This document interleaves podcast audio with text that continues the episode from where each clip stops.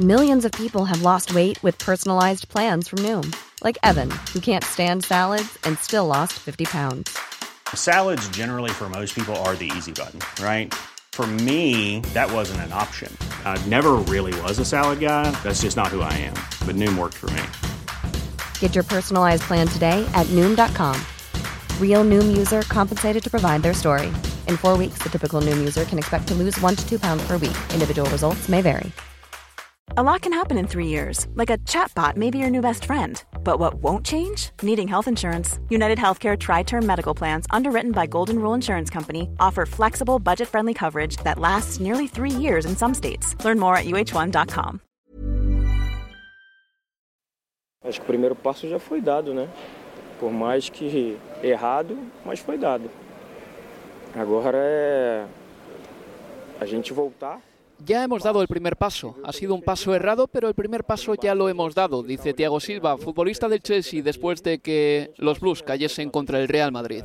No basta con criticar al entrenador, tenemos que asumir nuestra responsabilidad. Es un momento difícil para el club, de indefinición. Ha habido un cambio de propietario. Han llegado muchos jugadores y hemos tenido que ampliar incluso el vestuario para que cupiesen todos los jugadores. Lo positivo es que hay grandes futbolistas en la plantilla, pero lo negativo es que va a haber jugadores insatisfechos porque no todo el mundo puede jugar y el entrenador tiene que escoger un once. Ahora mismo somos treinta y pocos en la plantilla, así es difícil.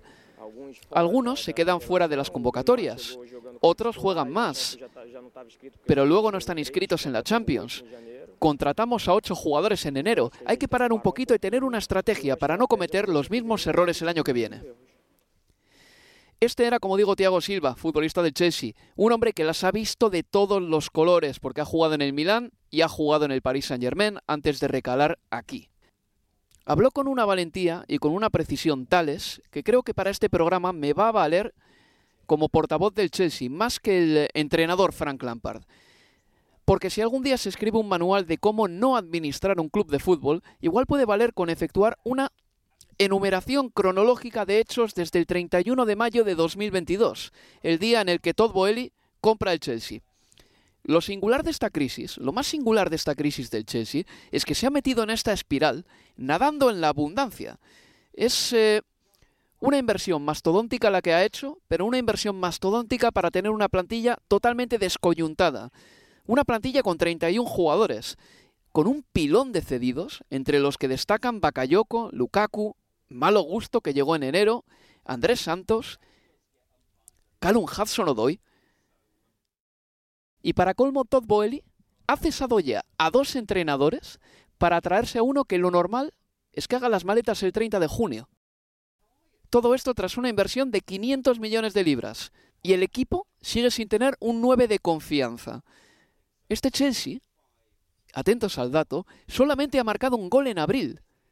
Un churro de Gallagher el otro día contra el Brighton. Un triste gol en abril. En abril, cuando la temporada se decide, cuando las pendientes se escarpan, cuando los mejores clubes y los mejores futbolistas tensan los músculos, el Chelsea ha marcado un gol en abril. Y os voy a hacer un spoiler, por si no lo sabíais. El Chelsea no va a jugar la Liga de Campeones de la próxima temporada. Así está el Chelsea y hoy vamos a hablar en nuestro programa del equipo de Todd Boehly, de la jornada de Liga de Campeones y también, por supuesto, si nos da un poco de tiempo, del Liverpool de Jürgen Klopp que está reconduciendo la marcha y parece que está en disposición de pelear por entrar en la Liga de Campeones de la próxima temporada, cosa que no va a hacer el Chelsea porque está despeñadísimo en la clasificación y lejísimos de la cuarta plaza. Yo soy Álvaro Romeo, estás en Universo Premier, arrancamos.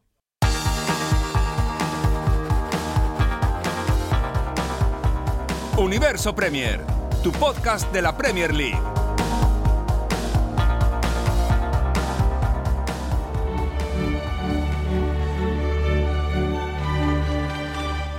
As the ball is laid off here, Valverde taking it on inside the area and knocking it square. It's going to be walked into the net for 2 0.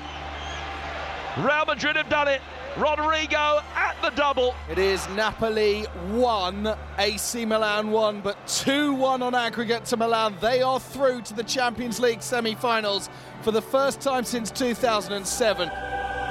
Inter 3, Benfica 3 on the night, but Inter go through 5-3 on aggregate. AC Milan await Inter. Haaland at the other end, played in by De Bruyne. Upamecano's gone down, and Haaland has wrapped it into the net and scored what surely is the goal that takes Manchester City to the semi-finals. The treble chase remains very much alive for Pep Guardiola and his team.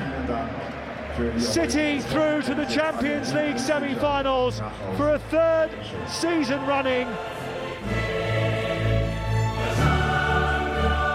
Y recuerdo los resultados. El Real Madrid le ganó 2 a 0 al eh, Chelsea en eh, Stamford Bridge. El Nápoles empató a 1 con el Milán en eh, el Diego Armando Maradona. El Inter y el Benfica empataron a 3 y el Manchester City consiguió empatar a uno en el campo del Bayern. Por lo tanto, las semifinales las van a disputar el Real Madrid y el Manchester City. Esa será una semifinal. El primer partido será el martes 9 de mayo y la otra semifinal será el derby de la Madonina entre el Milán y el Inter. La primera semifinal será con el Milán de Pioli como local el miércoles 10 de mayo. Saludo ya a mi compañero Leo Chaniano. Hola Leo, ¿qué tal? ¿Qué tal? Muy buenas, Álvaro. Como siempre, Leo, lo primero que te pregunto en las jornadas de Champions, ¿qué es lo que más te ha llamado la atención de esta vuelta de cuartos de final? Que a Erling Haaland hayan logrado sacarlo de eje antes de patear un penal.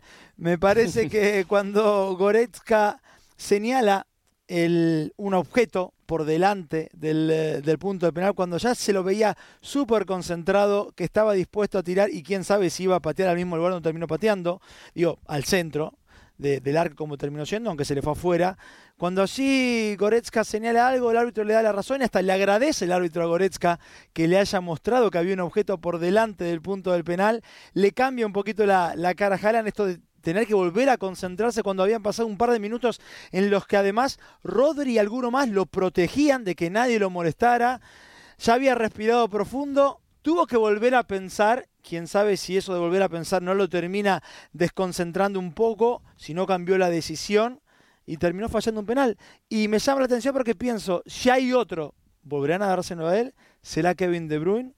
Porque era el hombre de los penales estando en cancha. Bueno, me, me queda esa duda a partir de, de, lo que pasó ayer en el Allianz Arena. El Manchester City eh, superó al Bayern. Tampoco fue una paliza rotunda. No. no, no lo fue, no lo fue. Pero sí que hay que decir una cosa. A mí el Bayern no me daba este año, no me ha dado este año la sensación de amenaza que ha tenido otras temporadas, incluso ni siquiera contra el Paris Saint Germain en esa eliminatoria que creo que fue un poco inflada, porque el Paris Saint Germain hizo unas eliminatorias muy malas contra el Bayern y creo que el Bayern le ganó por una diferencia poco abultada para la diferencia futbolística entre ambos conjuntos. Y esa falta de gol del Bayern o esa falta de pegada se ha visto, eh, os ha puesto de manifiesto en esta eliminatoria contra el Manchester City, porque el Bayern tuvo ocasiones, por ejemplo, un mano a mano de Sané, eh, de Sané por ejemplo, que cruza demasiado ante el portero, y los argumentos que salían desde el banquillo no alteraban en, en, demasía la manera de jugar del Bayern o no le ofrecían un plan B, por decirlo de otra manera. Sí, y, y además cuando pasaste ocho temporadas con, Lewandowski liderando, eh, el ataque y te encontrás que estás en tu casa en, un cuarto en la vuelta de un cuarto de final de Champions League teniendo que remontar un 3 a 0 y no tenés fuste justamente allí donde, donde lo que más necesitas es gol, porque más allá de que Chopo Motin haya marcado 10 goles en 18 partidos en la Bundesliga, llevaba y termina hasta Champions con, con cuatro gritos, la, realidad es que hay un, hay un océano de, de distancia y, y, y, el Bayern yo creo que hizo dos buenos partidos. La realidad es que hizo dos buenos partidos. Yo no creo que haya sido superado de manera amplísima por el, por el Manchester City. Eh, hasta por lo menos hasta momentos puntuales. En la ida hasta el minuto 54, hasta que Sané también pierde un mano a mano, en ese caso lo tapa Ederson. El partido era muy parejo, aún con el City en la ventaja. Recordemos la de Musiala también con el encuentro 0 a 0 y que Rubén Díaz termina sacando prácticamente en la línea.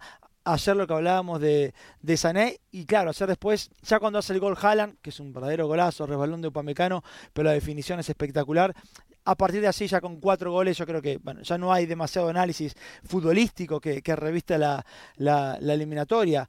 Pero es que al final del día, cuando vos, vuelvo a lo primero, tenés que remontarle tres goles al City y, y van cinco partidos que ningún delantero de tu equipo marca un gol, te claro. está mostrando una foto de que era muy difícil, eh, una gesta prácticamente imposible para el conjunto de Tuchel. Aún así, yo creo que hizo una buena eliminatoria. pero no, no, no te alcanza cuando, cuando no tenés un, goleador así. Una buena eliminatoria, pero en ningún momento fue tampoco superior al Manchester City. No, no, no, no estamos diciendo eso. Estamos quizá explicando que el Bayern no ha sido un equipucho por momentos se lo pone hoy en términos en, Inglaterra y escuchó cosas como si el City ya la ganó la Champions y, esperemos. Vamos a ver. Esperemos. La respuesta nos la va a dar Pep Guardiola, o por lo menos un anticipo de la respuesta. ¿eh? Recuerdo, la semifinal o la primera semifinal contra el Real Madrid va a ser en el Bernabéu el 9 de mayo. Habla Pep Guardiola sobre ese partido. I had the feeling that uh, I think I yesterday 11 semifinals in 30 years, so chapeau, heads off. We are three and looks like wow what we have done is incredible. To reach Champions League semi-final. And I think all the clubs around the world had the feeling that if you want to win this competition you have to beat Real Madrid right now. Before was Barcelona now it's Real Madrid. Está clarísimo que el Real Madrid ha sido en la última década el equipo de la Champions. También es verdad que, eh, por mucho que nos acordemos de lo que pasó el año pasado, mmm, Pep Guardiola, hablo de memoria, ¿eh? te juro que este dato no lo he buscado, estaba pensándolo mientras escuchaba a Pep. Ha disputado cuatro eliminatorias de Champions contra el Real Madrid, una con el Barcelona, una con el Bayern y dos con el Manchester City. Ganó la suya con el Barcelona en 2011 con esa actuación soberbia de Messi. Con el Bayern cayó en ese partido en el que el Real Madrid marcó un 0-4 en Múnich, quiero recordar. Y con el Manchester City, en la temporada de la pandemia pasó el Manchester City y la pasada temporada en ese partido agónico en el Bernabéu pasó en el Real Madrid, pasó el Real Madrid. Quiero decir, cuatro eliminatorias Guardiola contra el Real Madrid, dos para cada cada facción, vamos a decirlo así. Y esta sigue estando igualada, pero hay un factor nuevo que se llama Erling Haaland. Esas ocasiones que el año pasado falló Grillis, esas ocasiones que paró Thibaut Courtois, este año va a tenerlas eh, presumiblemente un futbolista que tiene muchísimo mejor, muchísima mejor relación con el gol. Se llama Erling Haaland. Ese es un factor enorme, una gran diferencia y obviamente a favor de, del Manchester City en comparación con las otras semifinales en las que pudo participar con Pep como entrenador.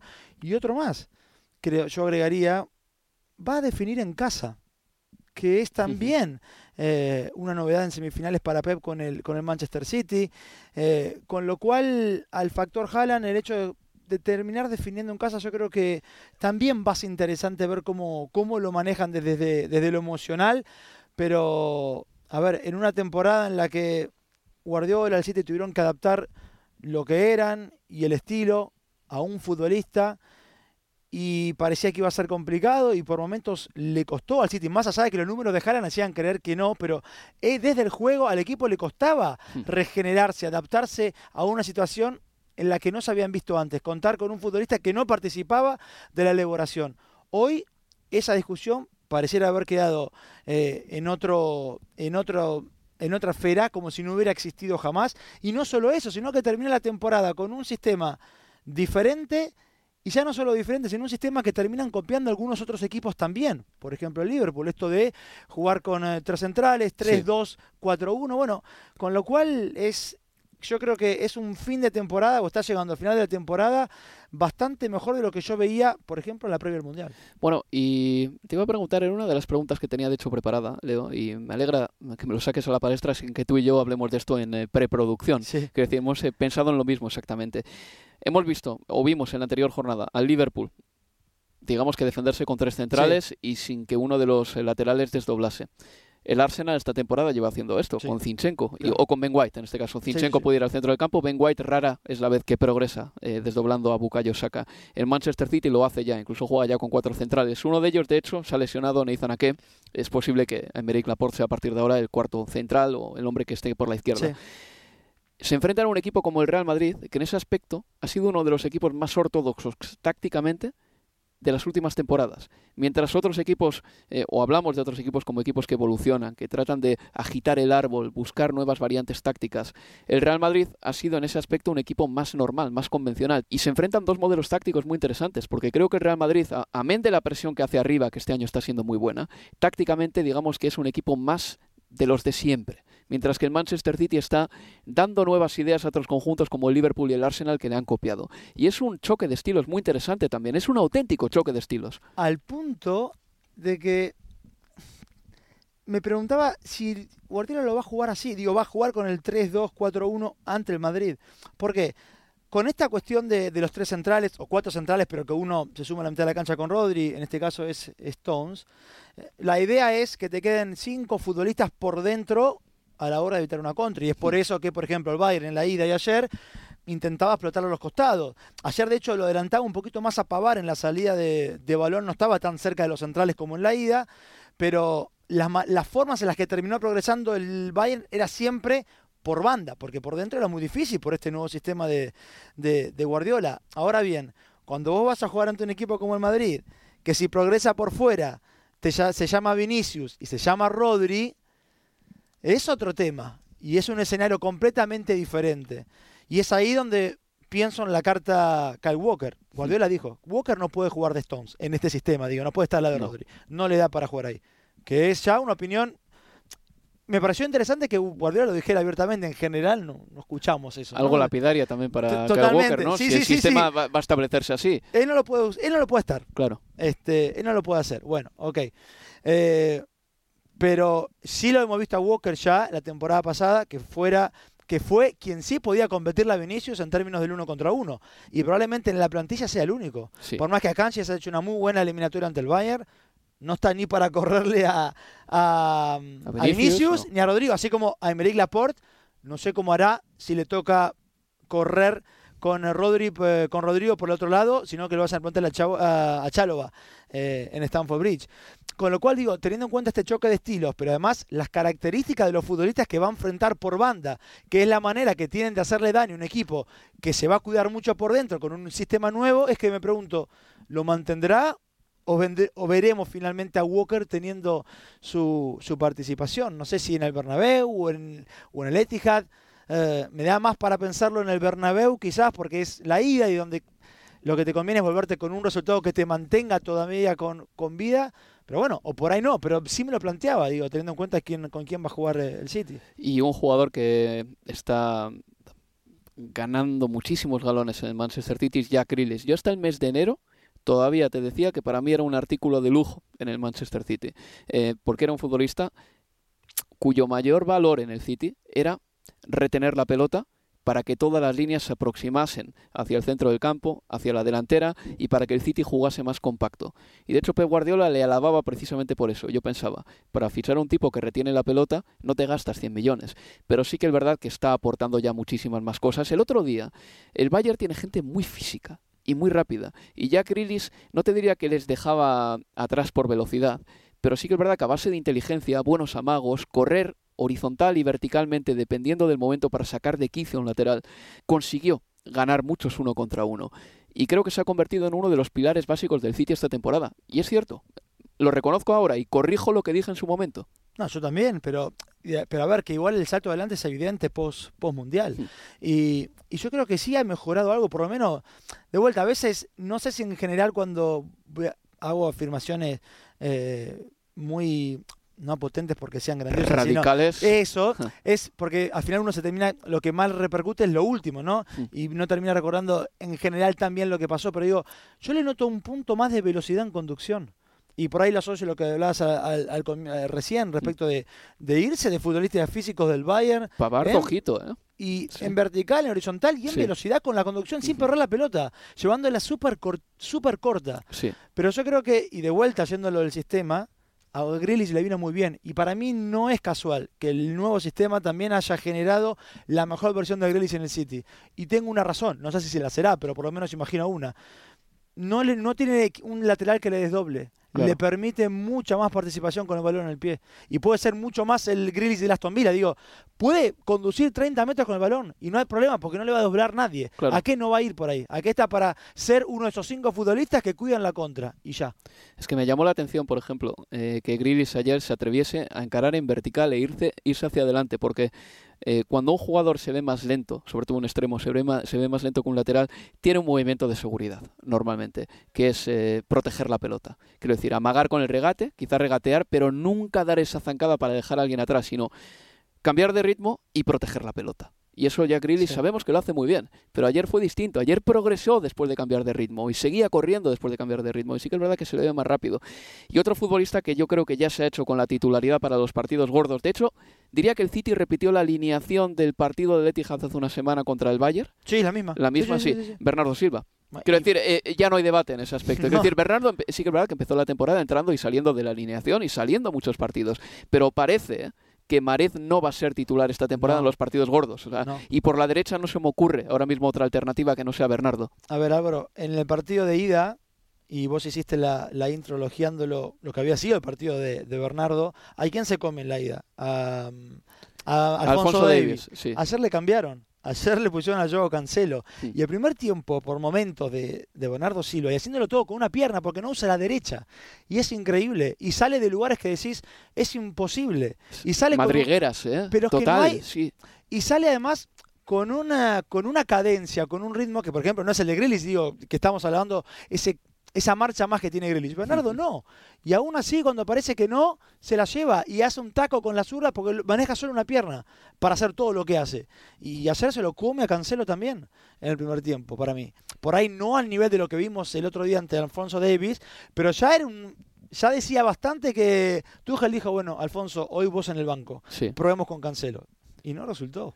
No resultó. Y ahora el Manchester City ya está en semifinales y va a jugar contra el Real Madrid. Y me detesto por hacer esta pregunta y sacar este tema de conversación. Pero si no gana el City la Champions, ¿será lo que todo el mundo dice o todos los exaltados dicen? Yo creo que no, No, personalmente. no, no. Ahora bien, después de rondar y rondar y rondar la final, ya le va tocando eh, estar más cerca de conseguirlo, ¿no? Pero es que el año pasado estuvo muy cerca. Claro que estuvo cerca y hace dos años eh, Bueno, estuvo, para- estuvo un despeje en segada de Zinchenko, el ucraniano, te acordarás, que no fue a por un balón filtrado a Kai Havertz. Este, pero, a ver, más allá de, de la risa, yo soy de los que creen que no. No, no compro, el, si, llegara a quedar afuera de la final, no compro el, le- el debate del fracaso. Simplemente no. Y este fin de semana juega en FA Cup. Sí. Está metido en la pelea por el título a cuatro puntos del Arsenal. Se va a jugar un partido el próximo 26 El de abril. que viene. Eso es. Mm, Pero antes tiene, tiene FA Cup. Eh, eh, sería bonito para el City también eh, tratar de buscar ese triplete que consiguió el Manchester United. También te digo una cosa.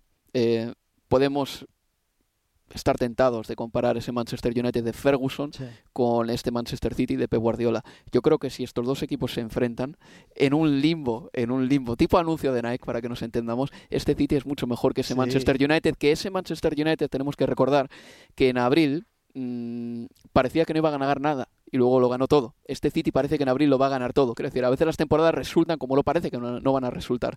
Pero este City tiene mucho más que ese equipo que triunfó hace 24 años. Y además cuando, a ver, triunfó de una manera en la que no se va a repetir jamás, o que va a ser muy difícil que se repita, ¿no? Con esos dos goles en, en tiempo de descuento también. Pues sí, recuerdo entonces cómo son las semifinales de la Liga de Campeones. El martes 9 de mayo el Real Madrid se enfrentará al Manchester City en el Santiago Bernabéu. El miércoles 10 de mayo el eh, Milán se va a enfrentar al Inter y la semana siguiente se disputará la semifinal, eh, la vuelta de las semifinales. El martes el Inter se enfrentará al Milán y el miércoles el Manchester City al Real Madrid en el Estadio Etihad. Es decir, el eh, Inter y el Milán van a tener semana corta y el Manchester City y el Real Madrid semana larga. Van Sí. a distar ocho días entre la ida del eh, Real Madrid-Manchester City y la vuelta y van a distar nada más que seis días entre la ida del Milán-Inter y la vuelta, que será el Inter-Milán. Nosotros vamos a hacer una pausa y a la vuelta seguimos con más Liga de Campeones porque tenemos que analizar el eh, penoso momento del Chelsea porque se han confirmado los peores augurios. El Chelsea no va a jugar en Liga de Campeones la próxima temporada. Universo Premier, tu podcast de la Premier League.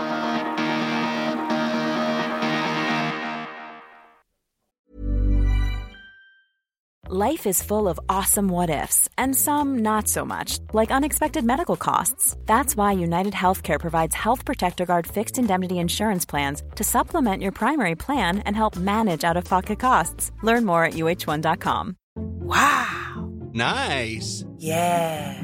What you're hearing are the sounds of people everywhere putting on Bombas socks, underwear, and t-shirts made from absurdly soft materials that feel like plush clouds. Yeah, that plush. And the best part? For every item you purchase, Bombas donates another to someone facing homelessness. Bombas. Big comfort for everyone. Go to bombas.com slash ACAST and use code ACAST for 20% off your first purchase. That's bombas.com slash ACAST. Code ACAST. Hiring for your small business? If you're not looking for professionals on LinkedIn, you're looking in the wrong place. That's like looking for your car keys in a fish tank. LinkedIn helps you hire professionals you can't find anywhere else, even those who aren't actively searching for a new job but might be open to the perfect role. In a given month, over 70% of LinkedIn users don't even visit other leading job sites. So start looking in the right place. With LinkedIn, you can hire professionals like a professional. Post your free job on linkedin.com slash people today.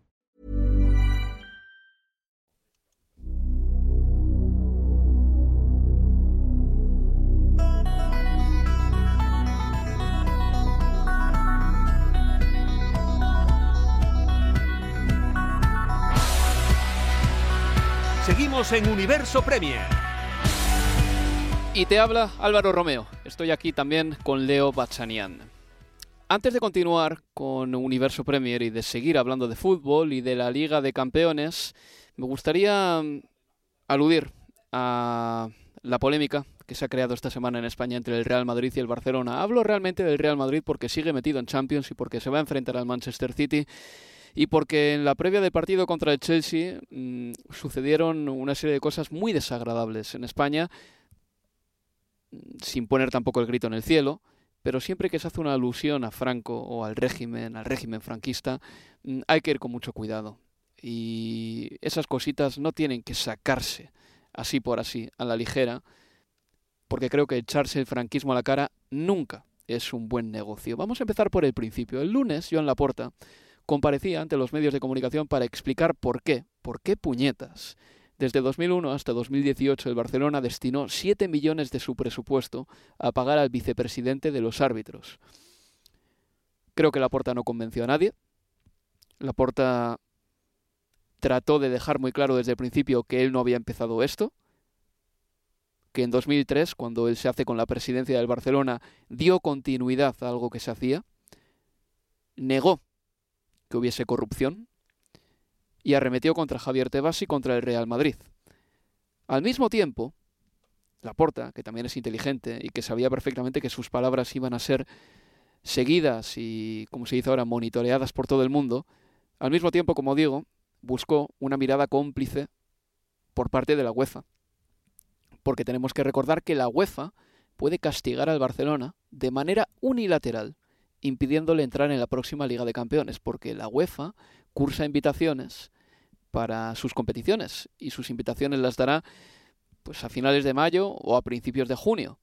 Y Ceferín, que está ahora mismo más eh, fortalecido que nunca porque acaba de ser reelegido, Ceferín podría tomar una decisión drástica y se ve que algo huele en el Barcelona, que algo apesta en el Barcelona, o que algo no tiene buena pinta en el Barcelona, y en todo este caso de Enrique de Negreira, podría no dar una invitación al Barcelona para jugar la próxima Liga de Campeones, algo que haría un agujero en las finanzas del Barcelona tremendo. Así que lo mejor para el Barcelona es que la UEFA tenga piedad con él y que no remueva demasiado a ver si va a encontrar cosas debajo de la tierra. También creo que la comparecencia de Laporta fue muy importante porque mi sensación es que debilita también la Superliga. ¿Por qué digo esto? Porque para que prospere la Superliga, los tres equipos que siguen todavía defendiéndola, la Juventus, el Real Madrid y el Barcelona, deberían estar muy alineados, comunicar juntos, ir todos a una. Y me da la sensación que después de el problema que han tenido el Barcelona y el Real Madrid, que os voy a explicar ahora, esta semana, eso va a ser muy complicado. Además, como digo, Ceferín está más fuerte que nunca y mientras uno está muy fuerte, como Ceferín, los otros tres parece que ahora mismo no tienen tampoco una gran comunicación y están todos a la espera realmente de lo que dictamina un tribunal pues para hacer el siguiente movimiento, pero parecería que la Superliga no va a seguir adelante y que ese proyecto va a tumbarse. Pero vuelvo a lo de España y vuelvo a lo de echarse el franquismo a la cara, que como he dicho antes, no es una buena idea. El Barcelona hizo en primer lugar una lamentable alusión a que el Real Madrid era el equipo del régimen franquista, sin prueba alguna. Y al de pocas horas el Real Madrid contestó al Barcelona subiendo un vídeo a sus redes sociales en el que el Barcelona, con Franco, recibió una medalla del generalísimo, una condecoración y cosas por el estilo, del dictador Francisco Franco. Y lo vendió eso el Real Madrid como que el Barcelona también estaba alineado con el régimen. Y ese vídeo es muy feo, porque, pensadlo bien, ¿qué libertad tiene un club de fútbol para negarse a recibir una condecoración por parte de un régimen fascista o dictatorial? ¿Podía el Barcelona decir que no? ¿Podía negarse? Me acuerdo ahora de todos esos reprimidos por el régimen que tenían que callar, que tenían que sonreír, que tenían que tragar con Francisco Franco. ¿Eran también cómplices? ¿Eran también beneficiarios del régimen? Claro que no. Era gente que tenía que poner una buena cara para no incordiar demasiado y para poder seguir adelante. Y lo voy a dejar muy claro. En primer lugar, el Barcelona tiene que dejar de desviar la atención y tiene que prepararse con tomos y tomos de pruebas y de recursos para todo lo que se le viene encima. Y el Madrid, que gasta fama de club señor, tiene que revisar urgentemente su política audiovisual, no solo ya por este vídeo que subió a sus redes sociales, sino también porque las previas de los partidos que efectúa Real Madrid Televisión son de toque calabres casi, metiendo presiones a los árbitros, y el vídeo que le mandó el otro día al Barcelona fue también de muy mal gusto. Lo opuesto a señorío es exactamente eso. Y que no me digan ahora que el Barcelona se está defendiendo o que el Real Madrid está defendiendo su postura. Hay mil maneras más decorosas de defenderse y esta semana el Madrid y el Barcelona no han dado un ejemplo a nadie. A nadie. Ahora sí, continuamos con Universo Premier porque hay cosas que son muchísimo más edificantes y seguramente también más interesantes para nuestros oyentes, como la situación del Chelsea. Leo. ¿Cómo se soluciona esto? Yo creo que lo primero que hay que hacer es encontrar un entrenador ya para la próxima temporada y que empiece a planificar y un director deportivo. A ver, sabemos que en 2024 o a ver, o que por lo menos hasta 2025 no va a jugar en Europa. Y, y, la duda es que tengo es que ni siquiera sabemos si que podemos dar por, por seguro que en 2025 vuelva a jugar en Europa o por lo menos que cuando digamos Europa sea Champions League. Porque la realidad es que al no clasificar a la próxima edición de, la Champions, cuando hablamos de, de, redefinir la plantilla para la temporada que viene, hablamos mucho más de salidas que de entradas, o por lo menos si no se van futbolistas, no va a poder llegar absolutamente nadie, más allá de que Malo Gusto llegará ya de, su préstamo en, en, el Lyon y que en Kunku si el Financial Fair Play finalmente lo, lo avala, también se vestirá de, blue para, para este verano. Pero estamos en una situación financieramente muy delicada porque ha hecho un descalabro Todd Bowley con la cantidad de, futbolistas que, que, llegaron, pendientes de un dinero que iba a ingresar, que ahora todos sabemos que no va a ingresar hasta por lo menos el año 2025, con lo cual esa reducción de plantilla es lo más prioritario. Antes de pensar en quién puede llegar a venir para reforzar un plantel que hoy está sumamente desequilibrado, es pensar quién, no quién, quiénes se van a ir que Thiago Silva eh, terminase confirmando lo que leíamos en la salida de Potter de futbolistas cambiándose eh, fuera del vestuario porque no había lugar para ellos. Thiago Silva habló de tener que remodelar el vestuario porque no era lo amplio que se necesitaba. Este, yo creo que eh, ha sido muy, muy danino.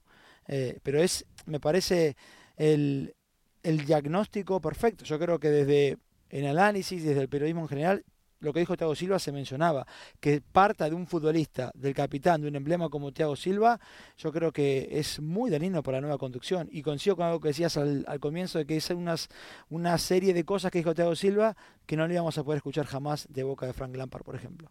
Frank Lampard es un, es un pasajero en este momento y es más, seguramente Frank Lampard albergue en su foro interno, y esto es una especulación, seguir llevándose muy bien con el Chelsea. Pero quiero decir, creo que no fallo cuando digo esto. Eh, Frank Lampard, al fin y al cabo, tiene una relación muy buena con este club, le han vuelto a llamar, es una leyenda del Chelsea. Quién sabe, en un momento dado, si quiere dar un giro a su carrera y quiere convertirse en dirigente o director deportivo, Frank Lampard sabe que igual ahí tiene una silla para él. Pero Thiago Silva, que tiene ya 38 años, creo que es absolutamente libre para decir este tipo de cosas y por eso me pareció tan importante lo que dijo él, porque a Thiago Silva ya le da absolutamente igual a estas alturas de su vida decir algo bueno o algo malo del club al que pertenece.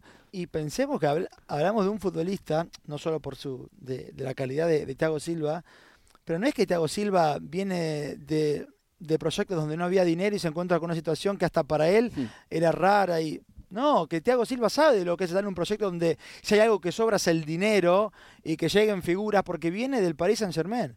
imagínate lo que habrá visto, cómo se habrán manejado las cosas en este club, en este Chelsea, desde mayo del año pasado, para dar el proyecto que dio después de la derrota en, eh, en Stamford Bridge y la eliminación ante, ante Real Madrid. Y una, una pregunta amplia, Leo. ¿Qué, qué necesita el Chelsea mm, en su plantilla?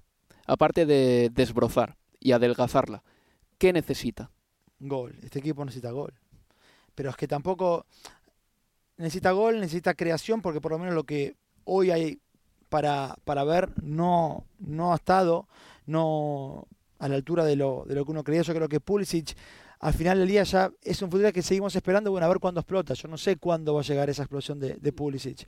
Eh, lo de lo de Havertz, yo sigo creyendo que es un muy buen futbolista, pero ha demostrado que para estar dentro del área no es, por lo menos no en este equipo, pero que sí puede ser un enorme futbolista para llegar desde atrás a componer, sí, un delantero que pueda ser el que lidere el, proyecto en, en, materia goleadora. Yo creo que en Kunku, sin ser un 9 de área, lo puede ser. Y a mí es un futbolista que particularmente me gusta muchísimo.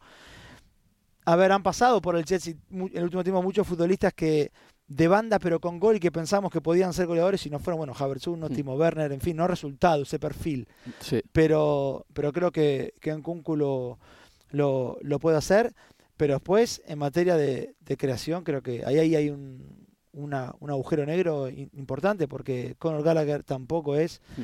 Eh, Mason Mount no renueva y, y, de vuelta por esta cuestión del fair play financiero vas a necesitar que los que se vayan sean sobre todo futbolistas que hayan nacido en el club. Por eso Gallagher es una posibilidad, por eso Mason Mount es otra. Hudson Odoi, que está cedido. Hudson Odoi, que está me viene a la cabeza.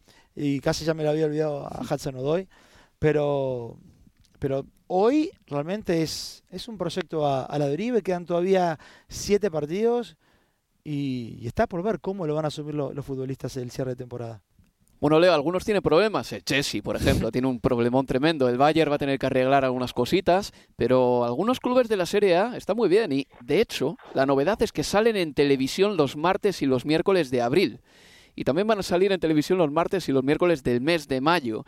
Y eso en sí mismo es una pequeña novedad, porque no había un club italiano en semifinales de la Champions desde 2018. Fue la Roma, aunque el mejor club de Italia en esos años era con mucho la Juventus. Es positivo para el fútbol de allí que no sea ya solamente la Juve, el club que porta la bandera de Italia en la Champions.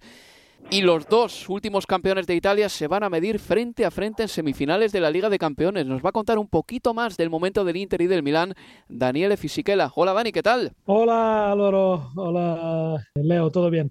Bueno Dani, eh, te está cayendo más trabajo, eh. estás facturando más como freelance este año, o sea, eso es lo primero. Gracias a los italianos. Después de años de penurias. Sin duda, sin duda, es verdad. Bueno, el año pasado mejor con la Roma en Conference League, pero nada en comparación con una semifinal y claramente una final eh, de la Champions League, el derby de todos los derbis, pues tengo gran gana de verlo. A ver, Dani, rapidito, ¿qué tipo de partido le interesa al Milán?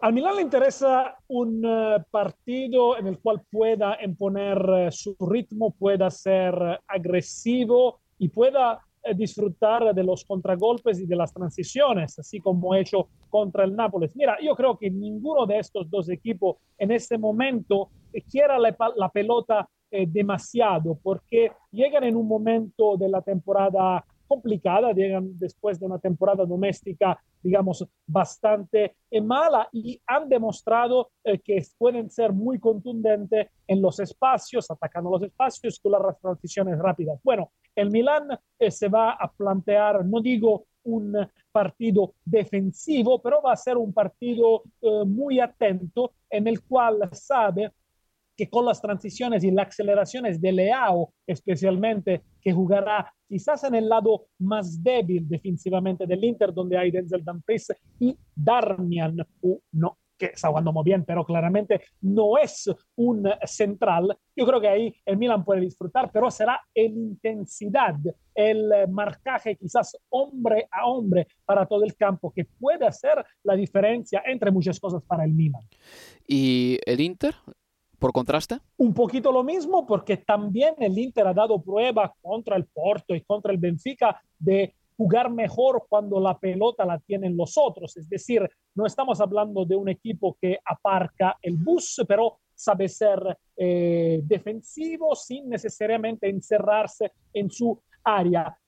Claramente el Inter también es bueno a disfrutar las transiciones. Es en comparación con el Milan un equipo más físico, más poderoso, que quizás tenga más recurrido en este sentido y en las ocasiones antecedentes de esta temporada, cuando el Inter ha ganado contra el Milan, porque el Inter ha ganado dos partidos contra el Milan, el Milan ha ganado solamente uno, el Inter ha sido muy hábil a disfrutar los espacios con los carrileros en la eh, en las bandas, pero eh, claramente eh, también el Inter irá con un plantel o papel muy, muy atento, yo creo, especialmente en la primera parte. Sabemos que es un equipo que sufre de algunos golpes emocionales, es quizás el más emocional de los, de los equipos italianos, entonces dependerá mucho también en qué, eh, de qué forma eh, llegará eh, tras claramente una pelea también interna en Italia para alcanzar el cuarto puesto. Ni Inter ni Milan tiene mínimamente garantizado que van a llegar entre los primeros cuatro de la, de la Serie A este año. Dani, y, y dos preguntitas en una. La primera, cuando hablabas de que son dos equipos, Milan e Inter, que no necesariamente eh, gusta tener el balón todo el tiempo, con lo cual quizás quien mejor lo haga en, materia defensiva se termine llevando la serie y el pasaje a, la final. Y teniendo en cuenta esto, si preocupa o no el cierre de partido de, del Inter ayer ante el Benfica, dejando dos goles de, ventaja, o lo entendés por una cuestión, bueno, de que ya se veían y ya estaban clasificados y bueno, quizás eh, así falló un poquito la, concentración. Y la otra, y que también tiene que ver más con el Inter y con el Milan, es ¿Por qué esta doble cara? Porque, a ver, el Milan yo creo que más allá de, como vos decís, de no tener asegurado el cuarto puesto, ni mucho menos en, la Serie A, últimamente el 4 a 0 al Napoli eh, y en las últimas jornadas lo viene haciendo mejor, pero es que el Inter lo viene haciendo mal en caso de visitante en Serie A y sin embargo viene la Champions y pareciera otro equipo. Rápidamente, no preocupa al Inter demasiado el haber sufrido dos goles contra el Benfica en los últimos minutos, porque si tú te fijas en los cambios de Inzaghi, sacó todos los amonestados, alterado también el equilibrio del, del equipo y bueno, ya se veían clasificados. La doble cara de Inter en Milan en Europa e en Italia yo creo que es materia de estudio científico, es muy difícil explicarlo. Yo lo explico eh, así. El Inter en la liga eh, se ha visto afectada tal vez por su rigidez, eh, también eh, táctica y que ha portado, por ejemplo, a sufrir mucho contra aquellos equipos en Italia que se le planteaban con un bloque medio o un bloque bajo. El Inter este año ha sufrido mucho cuando ha tenido que encontrar huecos eh, con la pelota, mientras que en Europa casi nunca eh, salía de favorito. Cuando lo hizo, bueno, lo hizo bien contra el Victoria Pilsen.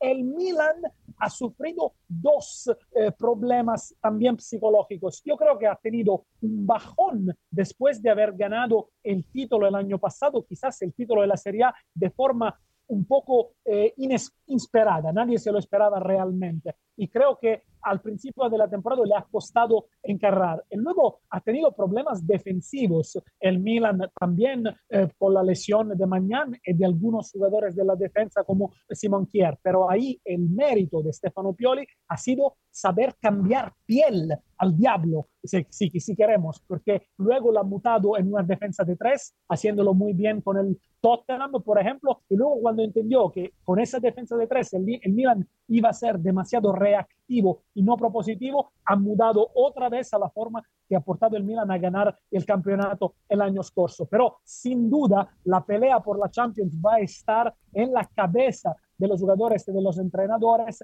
Desafortunadamente, en el fútbol de hoy, el fútbol financiero, es más importante llegar cuarto en la liga que jugar una final de Champions League si no la ganas. Y un futbolista, Dani, y ya concluyo, que me ha llamado la atención muchísimo, es Rafael Leao, que esta campaña venía haciéndolo de manera irregular, pero que ha alzado su nivel muchísimo ¿eh? en las últimas jornadas. Qué manera de, zafarse de contrarios el otro día en el partido contra el Nápoles. Eh, es espectacular, sobre todo cómo conduce la pelota y la velocidad a la que la lleva. Desequilibrante, rompedor, ha tenido una baja después del Mundial, Leao. Quizás se esperaba de jugar más en con la selección y el, su género fue malo, pero se ha recuperado de una grandísima forma. y ha ganado decisivamente la partida contra Barascelia del Nápoles. Ha sido el jugador más decisivo. Es el arma que el Milan eh, va a usar en estas transiciones, en estos contragolpes para atacar el Inter, pero claramente es un, un, jugador que el Milan ha tenido el gran mérito de descubrir muy joven desde la Liga Francesa, desde el Lille, llegar a Italia, tuvo tiempo para adaptarse, jugó en varias posiciones también de media punta y tal vez de punta central. Pioli le ha encontrado la colocación perfecta para ser desequilibrante, impactante. Yo me espero otro gran partido de Lea. Y tú te esperas que pase el Inter, que te conozco. Dariele. bueno, no, no, lo podemos decir. Yo, me, yo espero, eh, espero que sea un buen partido. espero que el partido, yo espero que el partido de ida sea entretenido y estoy muy feliz que finalmente, después de 20 años, la regla de los goles fuera de casa no cuenta. Y lo podéis ir a mirar en Wikipedia porque digo esto. Vale, Daniele, lo miraré. Muchas gracias por estar aquí y te dejamos, compañero. Seguro que hablamos en mayo, segurísimo. Cuídate. Seguro. Chao, chao, chao, Dani. Leo, cuando yo veo al Milán, me doy cuenta de una cosita. En lo importante que es a veces también tener un sorteo medianamente favorable. Déjame explicarte por qué. El año pasado, por ejemplo, el Milán tuvo un sorteo horroroso en Liga de Campeones. Y este año lo ha tenido un poquito más amable. Y es verdad que el Nápoles viene haciéndolo muy bien en Italia, pero el Tottenham ha sido el Tottenham. El Nápoles no es uno de los gordos, gordos de Europa.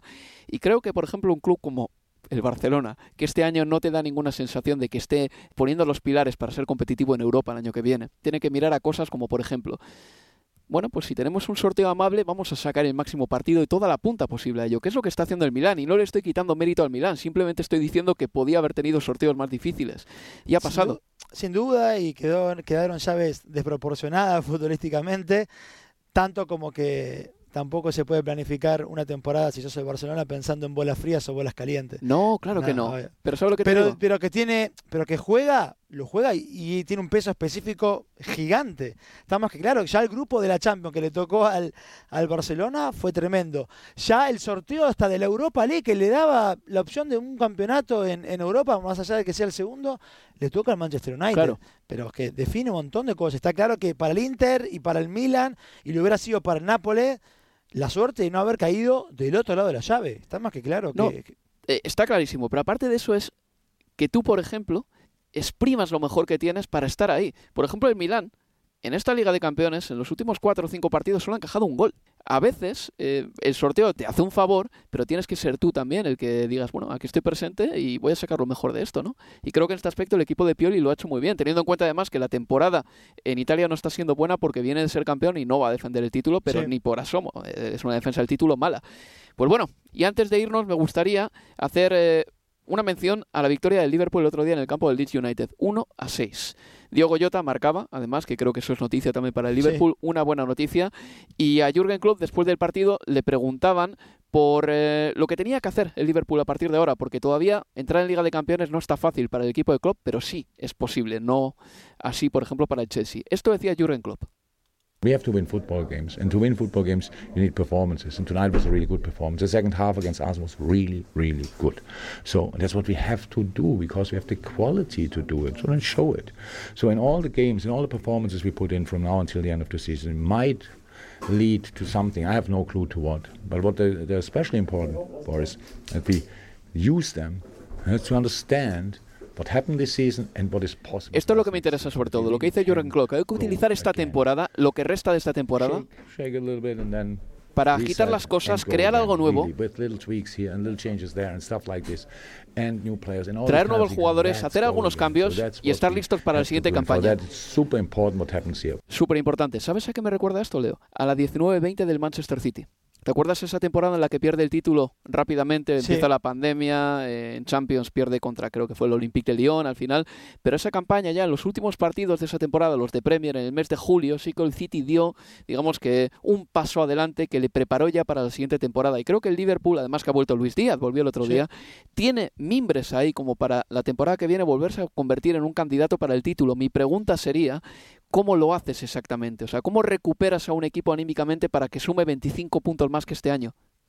Eh, bueno, es una, gran duda, pero yo creo que el material lo tiene. Hmm. Yo creo que es mucho, si vos me pones, ¿quién es mucho más factible a día de hoy de que la temporada que viene recupere 20, 25 puntos en Premier el Chelsea o el Liverpool y la respuesta se cae de Maduro. Hmm. Y creo que es automática y es el Liverpool, porque tiene, eh, tiene los futbolistas para hacerlo, porque tiene el entrenador sobre todo también para hacerlo y porque tiene el proyecto adecuado para, para hacerlo. Pero confío ciegamente que este equipo lo pueda hacer, pero también es verdad que las sensaciones que tengan de acá a final de temporada van a ser muy importantes pensando ya en lo que viene a partir de agosto. ¿Y qué pistas más contradictorias nos ha dejado este equipo? eh? Porque ha metido nueve al Bournemouth, le ganó al Nápoles, le metió seis Siete- el otro día al Leeds United, Siete siete al al... United. Es increíble. Y luego ha perdido un montón de partidos por ahí que uno no se explica. En fin, que esto ha sido todo por nuestra parte, Leo. Muchas gracias. placer. Y os recuerdo, compañeros, amigos, que este fin de semana nos podréis escuchar el sábado. Desde las 2 y cuarto de la tarde, hora de Inglaterra, estaremos con el Liverpool Nottingham Forest. Y el domingo emitiremos el Newcastle United Tottenham Hotspur, partido que empezará a las 2 de la tarde y que vendrá seguidos de un Universo Premier en el que haremos un repaso a la jornada 32 de la Premier League. Una jornada que es la antesala de ese Manchester City Arsenal que va a ser decisivo por el título de la Premier. Compañeros, amigos, cuidaos y nos escuchamos en tres o cuatro días. Adiós, adiós, adiós. Universo Premier, tu podcast de la Premier League.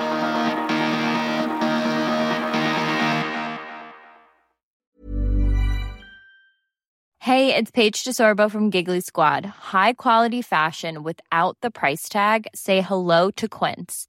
I'm snagging high-end essentials like cozy cashmere sweaters, sleek leather jackets, fine jewelry, and so much more. With Quince being 50 to 80% less than similar brands. And they partner with factories that prioritize safe, ethical, and responsible manufacturing. I love that. Luxury quality within reach. Go to quince.com slash style to get free shipping and 365 day returns on your next order. Quince.com slash style. Mom deserves the best, and there's no better place to shop for Mother's Day than Whole Foods Market. They're your destination for unbeatable savings, from premium gifts to show-stopping flowers and irresistible desserts. Start by saving 33% with Prime on all body care and candles. Then get a 15-stem bunch of tulips for just $9.99 each with Prime. Round out Mom's menu with festive rosé, irresistible berry chantilly cake, and more special treats. Come celebrate Mother's Day at Whole Foods Market.